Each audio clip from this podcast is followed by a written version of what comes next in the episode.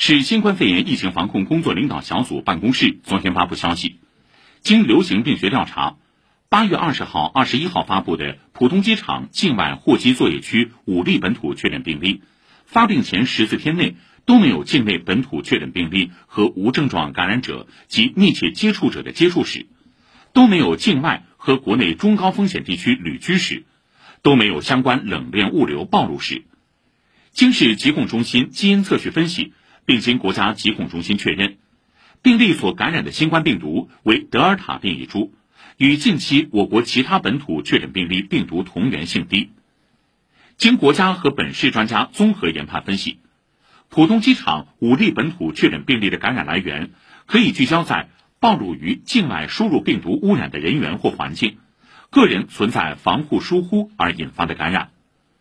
另据市新冠肺炎疫情防控工作领导小组办公室发布的消息，截至昨天九点，已排查到八月二十号、二十一号确诊的五个本土病例的密切接触者一百四十三人，密接的密接九百四十二人，累计排查到筛查人员七万九千八百八十一人，都在本市。